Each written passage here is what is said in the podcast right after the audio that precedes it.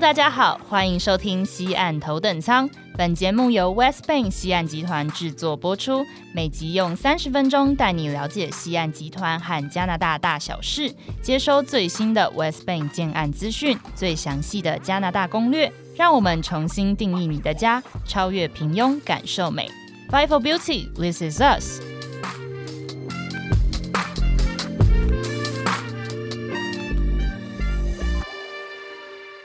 Hello，大家好，欢迎来到西岸头等舱，Welcome on board，我是 Michelle。我是 Esther，那我们今天呢是节目上架的第一集耶！那第一集要跟大家聊什么呢？哦，你好好快就进入主题了，我还在庆祝 哎、要赶快把我们的这些有用的资讯分享给大家，我迫不及待。好，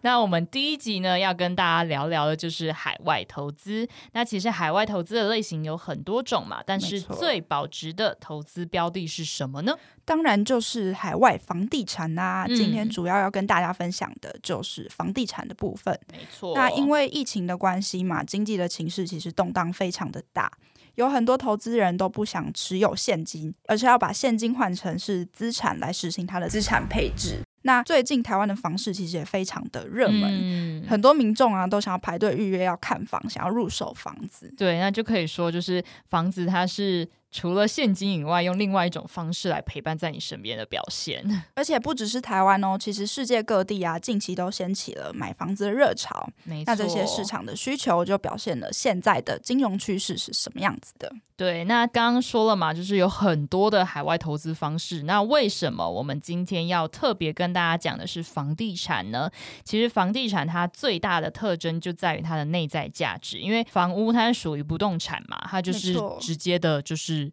放在那房里啊对可以见对 对的对，对对，所以它是真实可见的，就是基本的一些价值它不会凭空消失，所以无论市场给出了怎样的定价，都不会影响你晚上在自己的房子里面安稳的睡上一觉。那除了房子本身的增值以外，如果你把房子出租，其实也会是另外的一笔收入。没错。对，那我们今天要跟大家分享的是哪里的房地产呢？在跟大家分享之前，要先跟大家自我介绍一下，好，我们是 West Bank 西岸集团。嗯，我们是加拿大的高端房产开发商，而且我们经营的项目有很多，像是豪宅型公寓啊，还有五星级的酒店，对，像是温哥华的 Shangri-La，就是啊香格里拉大饭店，还有费尔蒙特环太平洋酒店，其实都是我们在经营的。还有商铺啊、办公大楼等等的。那回归正题，今天我们主要会跟大家分享的就是加拿大的投资环境啦。对，那在讲述加拿大的投资环境之前呢，先跟大家解析一下台湾最常见的海外投资不动产。像是亚洲的话，大家应该会看到一些新闻嘛，新闻上面就会讲说，就是比较常见的就是东南亚，像是泰国啊、印尼等等的。对，那欧美比较常见的就是英国，那东南亚来说的话，根据全球房地产指南网站的数据显示，像是印尼啊、菲律宾等等的国家的投资报酬率都可以在百分之六到八左右，没错，有的甚至可以来到百分之十的投资报酬率。嗯，可是相对的，其实它的投资风险也非常的高。对，因为他们是开发中的国家嘛，他们政府的政策就不会特别保障他们的经济环境，而且他们国家之间如果说有跟邻国有一些动荡的嗯那个政争策吵啊对什么的，纷争的话，都会影响到他们房地产价格的波动。对，那讲完东南亚之后，我们刚刚讲到欧美比较常见的是英国嘛，那没错啊相信大家最近应该有一个关于英国的案件已经吵很久，终于落幕的英英国国脱脱欧。欧对， 然后就是因为英国他自己又觉得说他跟欧盟的那些人都不一样，就是任性，对他就是要用自己的英镑这样子，然后这个案件就造成说他自己英镑的汇率浮动非常的大。没错，，对，那最近虽然说因为疫情的关系，印花税呢减免到今年的三月，很多人都想要趁这个时机来入手房子或者是出手房子，就造成了房屋的需求上升。但其实也是要担心说，会不会这个热潮过后就会有一个快速崩盘的现象？那刚刚讲的这几个国家嘛，其实这样看起来投资环境就相对的不稳定。对那加拿大呢，就是一个非常适合投资而且相对稳定的环境。对，怎么说呢？从地理环境方面来看的话，加拿大是全球土地面积第二大的国家嘛，嗯，它的自然资源很丰富，像是它有石油啊、天然气等等。对，而且因为它是已开发国家，它政治层面呢，其实相对来说也是稳定的。对，然后它的气候其实也四季分明，就跟台湾完全不一样。没错，哦台湾只有冬冬天跟跟夏天，对， 就是要么很冷，要么热的很要热命这对样。对对 那除了环境跟气候以外呢，美国新闻与世界报道周刊在二零二零年最新的文章里面，其实也有提到，根据生活品质啊、教育、经济等等不同的角度来做评估，加拿大是最适合居住的国家第二名。第一名是瑞士，没错，那另外呢，在生活品质方面，从二零一八年到现在，加拿大都是第一名，就可以说它在生活环境跟社会建构上来讲，可以是各科都拿高分的优质生。那这位优质生呢，在税务上面其实也提供了非常多的优惠，像是子女税务优惠，也就是俗称的牛奶奶金，对，然后还有就业保险啊，跟退休金计划等等，让他的国民其实从小到大都不用担心。对，那另外呢，这个国家的人民跟澳洲啊、美国相比都是相对友善的，它对于不同种族的包容性也都很强。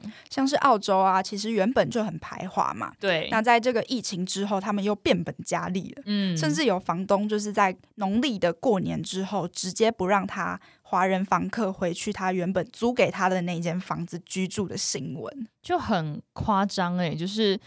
一样都是人，他把人分了好多种阶级，对啊，好像你哦，他就会觉得说哦，你华人就是带来了这种疾病的人，那你就是不能再继续住在这对里，为什么这样啊对啊，到底为什么？ 凭什么啊？没 有啦。好啦，那更不用说之前美国不是还有黑人跟白人的种族歧视嘛，那个严重性也是非常的高的。对，就是三不五时就会看到这样子类似的新闻出现。对，但加拿大呢，相对来说就是一个种族很多元，然后很友善的国家。因为像是加拿大的多伦多，就号称是一天可以听到一百四十多种语言的城市。这么多，没 错， 也太多了就吧？是你走在路上，然后就大概有一百多个声道在你耳边循环吧，地体环绕这样子， 超好哎、 就是哇， 每天都有多声道可以接触不同的语言种类这对，啊样。真的就可以看见他们种族的多元性跟包容性是非常强的。那除了是最适合居住的国家之外啊，加拿大的政府也曾经提出最绿城市行动计划。没错，他们想要打造低碳排放量的城市，来发展干净能源产业，对，而且有打算在二零五零年把碳排放量降到百分之零。就也就是是完全没有的对意思 对。所以，我们集团也跟政府合作，在很多个建案的项目都拿到了能源与环境设计领导认证 （LEED） 的白金标章。嗯，同时，也经营了创新能源公司。我们希望可以用这种创新能源系统，把温哥华打造成一个低碳城市，而且要把这些区域能源整合到我们公司的其他国家的建案当中。对，就是我们想要让我们所有的居民都是生活在一个绿能，然后环保的，的一个生活环境里面。那讲了这么多适合居住的条件呢，就来说说这个国家的移民政策吧。那其实加拿大呢是一个由移民组成的国家嘛，也是因为当年就是政府它积极的去推广移民政策，然后社会对于不同文化的接受度就就会比较高。没错。那当年加拿大第一批去到那边的移民，你知道是哪里吗？是香港吗？嗯，不是，还是应该是财力比较雄厚的国家？可能是新加坡。嗯也不是， 嗯不是香港，也不是新加坡，那会是哪里？是台湾，就是我们现在在踏这边踏在了这踏在片的土这地片土上地。上的台湾人哇哦，对，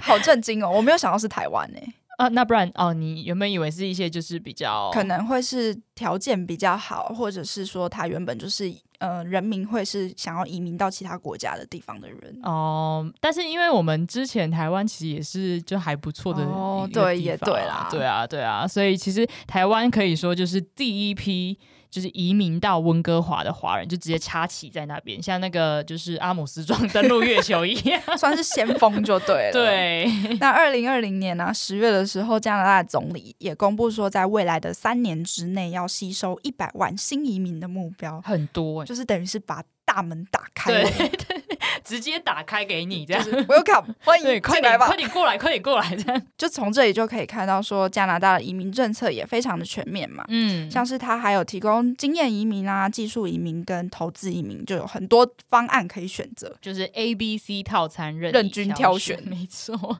那华人父母为什么要移民到加拿大呢？嗯就是为了小孩子的教育嘛。嗯，像是温哥华的基础教育就分成了公立跟私立，公立是从一年级到十二年级都隶属于公立教育局来管理没的。我错。们一般所说的私立学校啊，这边叫做 independent school，是属于教育局以外的系统，就是由嗯学校的董事局来营运的。对，那在公立教育方面呢，就是从 kindergarten 幼稚园一直到十二年级，他读书都完全不用钱。十二年级就大概是台湾高高中中左对右，对，那其实省很多耶。非常多啊，就是这样有几年啊？十二，十十二再加幼稚园，三年， 十五、欸15十五年的学费都不用缴、哎，你念书生涯大概三分之二的学费都是不用缴的，都是政府帮你出钱，就是虽然说大学的学费相对是贵很多，但是嗯。其实这样加起来，这也是前面的这十几年以来也是一笔不小的费 用就是你可以读两次大学 啦。对，讲的我都心动 了。想想移民了，是不是？ 那其实这里就可以看得出来，就是加拿大它在教育制度上面做出非常大的贡献。就是举例来说，加拿大的温哥华最好的教育资源就会集中在温哥华的西区，所以西区的这些房屋的价格，无论是别墅啊、联排房、公寓大楼，就会是整个大温地区最高的。那它这么贵就有它的道理嘛，所以他们就当然的享受了比较好的天然资源、地区受教育程度、学校、医院的配套设施，这一些都会是整个温哥华地区最优质的地方。没错，对，那整个加拿大的名人，甚至是一些移居到那边的华人，就会选择居住在温哥华。讲几个大家比较耳熟能详的例子好了，嗯，像是艺人谢霆锋，他就有加拿大的国籍，没错而，且还有很多人的男神彭于晏，或者是歌手张韶涵，也都是从加拿大回来的。，对。还有前阵子结婚让很多人都心碎 的第一名模志 志玲玲姐姐姐，她也是之前在加拿大念书没的。错，甚至是企业家阿里巴巴集团的马云，也把他的儿子送到加拿大去念书，嗯，所以我们就说人脉很重要嘛。真的，就是史丹佛的研究中心就曾经发表一份调查报告，结论就写到说，你一个人赚的钱有百分之十二点五是来自你的知识，对，但是有百分之八十七点五都是来自关系。嗯，这我还蛮惊讶这个数据的、欸，就原来说，我们一生所学其实占的成数这么少，对，就是你最终你赚的这些钱里面，大概只有十二趴是靠你之前自己学来的那些对东西，但是有百分之快要接近九成，全部都是要靠关系来的。蛮震惊。就对，是这样这样我们念那么多书干嘛？没有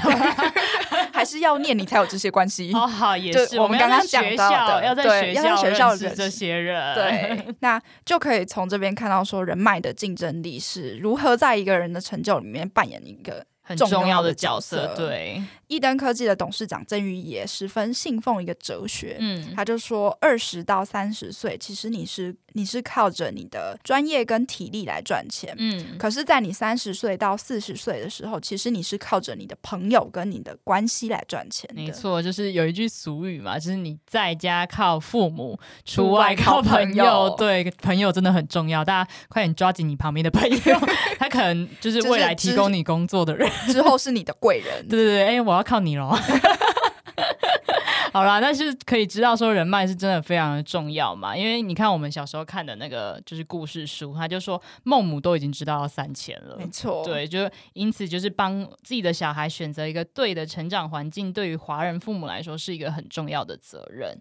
那讲完了比较偏移民者会想要知道的资讯之后呢，接下来我们就进入金融的环境状况分析。像是二零二零年以来呢，因为疫情影响经济嘛，所以其实加拿大央行就提出了很多刺激经济的方式。二零二零年十月的时候，他就提出了零点二五 percent 的基准利率，还承诺说这个利率会一直延续到二零二三年。而呃对于想要在加拿大买房子的人来说，不嗯管你是不是加拿大的国籍，嗯你都可以进行贷款，而且贷款的比例可以达到百分之六十五。嗯那你如果是刚刚申请到加拿大移民的移民身份，你甚至有可能可以拿到百分之八十的贷款成数。嗯可是这些贷款的利率成数还是要按照你的财力证明啊，跟加拿大当地的银行实际的要求为准。 对，那其实它在利率方面也非常的优惠，大概是二点四九 percent 左右。然后去年十二月的时候呢，汇丰银行 HSBC 呢还推出了零点九九 percent 的五年封闭式浮动利率。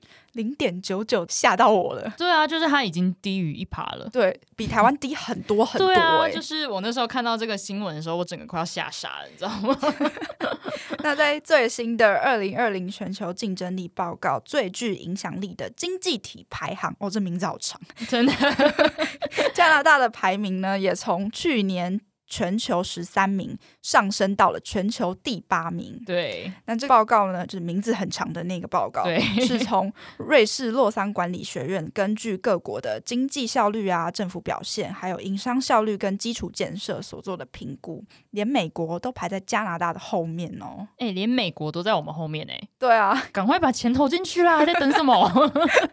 就是像我们前面讲的嘛，其实加拿大就本身就已经是一个非常友善的国家了没，错然后它在外资方面呢，也都一直秉持着开放的态度。它为了吸引这些外商来投资，过去十年间呢，对于外商投资跟利润的撤回都没有设限，也没有外汇的控制，货币是可以自由兑换的，然后资本跟利润的汇出也都非常的自由。可以说，他们除了欢迎各个国家的人进来以外呢，也欢迎各个国家的钱赶快进来。 毕竟没有人会不欢迎钱的吧？哦，好啦，也是 塞给我，我也要 啊。 对啊，你不要我要。对，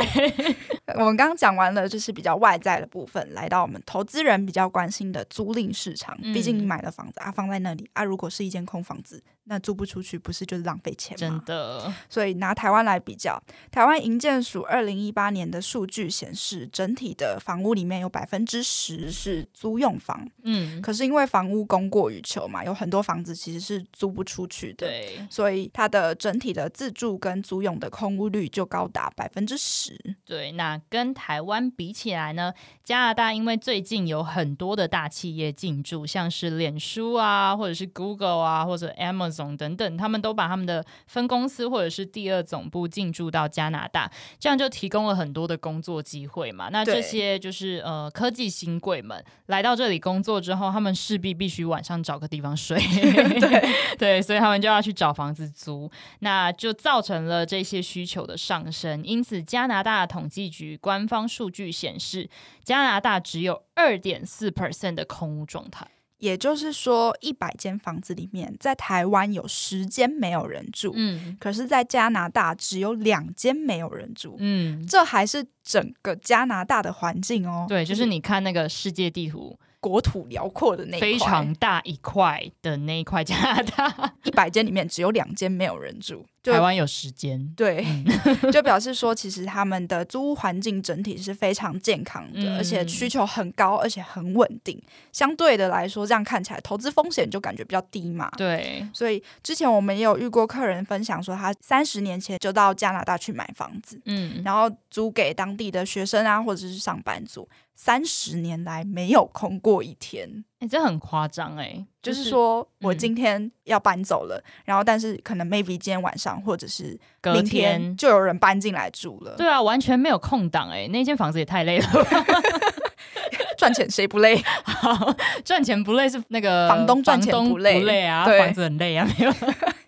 它必须存在，房东才有钱赚。哦好啦好啦，那就是因为这样，就是随时都有人住的情况嘛，所以就其实可以看出他们这么低的空屋率是真的没有在夸张的。那因为空屋率很低嘛，其实租屋的需求就相对的非常的高。嗯他们的租赁市场一直都是非常白热化的状态。对，那除了前面讲的经济环境啊，还有对外资开放的立场跟稳定的租金回报以外呢，目前加币利率也来到十年的新低点，像今天好像就是一比二十一点多吧。左右。对，然后最近因为资金回流的关系嘛，就是因为疫情，然后其实很多的嗯资金都回流到台湾来，嗯，台币则是走强的趋势，那正是进场投资的好时没机。错而且加拿大政府对于某一些产业，像是航空啊、石油、天然气、酒类或者是银行等等，它有一些特殊的规定或者是限制。嗯，但是它对于房产投资者是没有任何的限制的。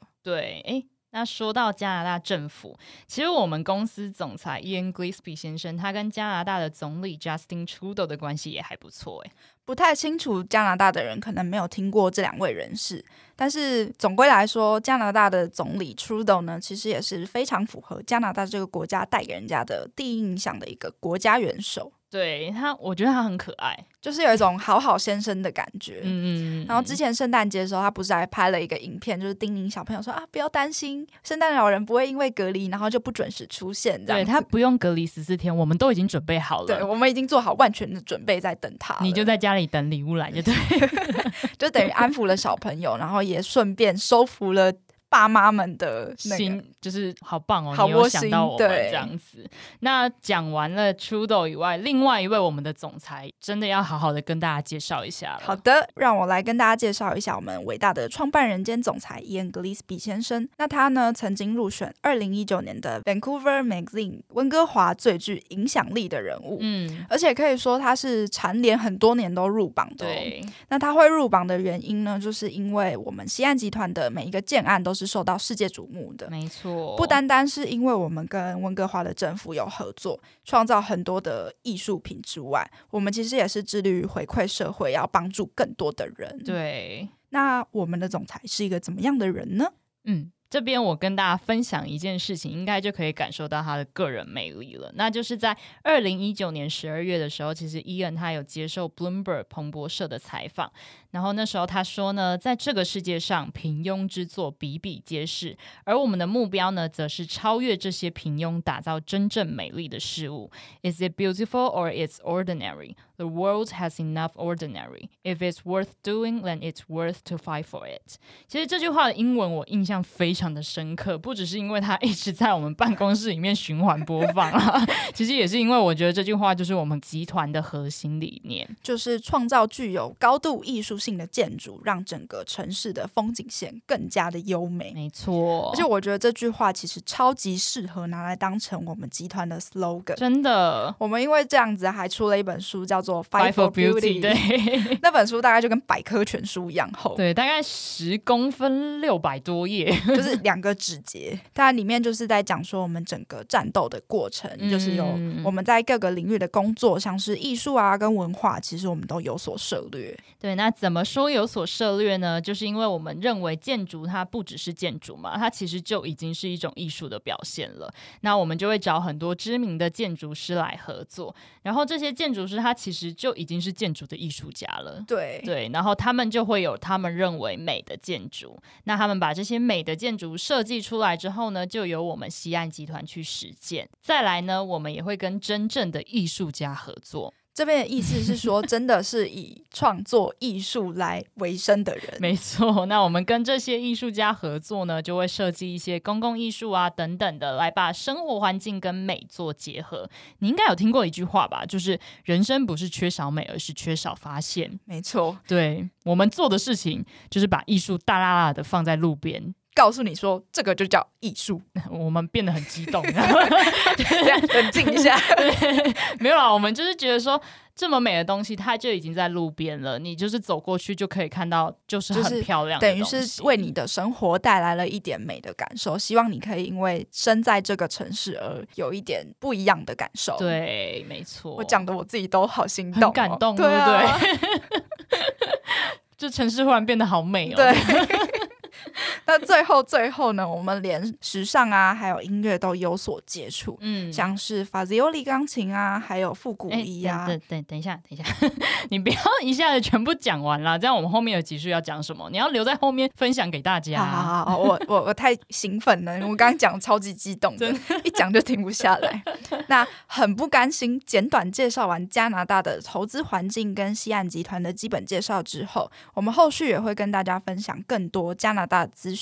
包含我们刚刚那些没有办法一次讲完的那些内容。对，那如果你今天听完还算喜欢，或者是好奇更多加拿大跟我们西安集团的话，就要持续锁定我们的节目，也要记得动动手指按下订阅。我们每个月呢会上架一集。如果你想要获得更多的资讯，或者是直接想跟我们聊聊的话，也欢迎到西岸集团 West Bank 台湾脸书粉丝专业上查询哦。我们每一集的文字内容也会放在官方的 Medium 账号上面跟大家分享。那就谢谢大家的收听，我们下集见喽，拜拜拜拜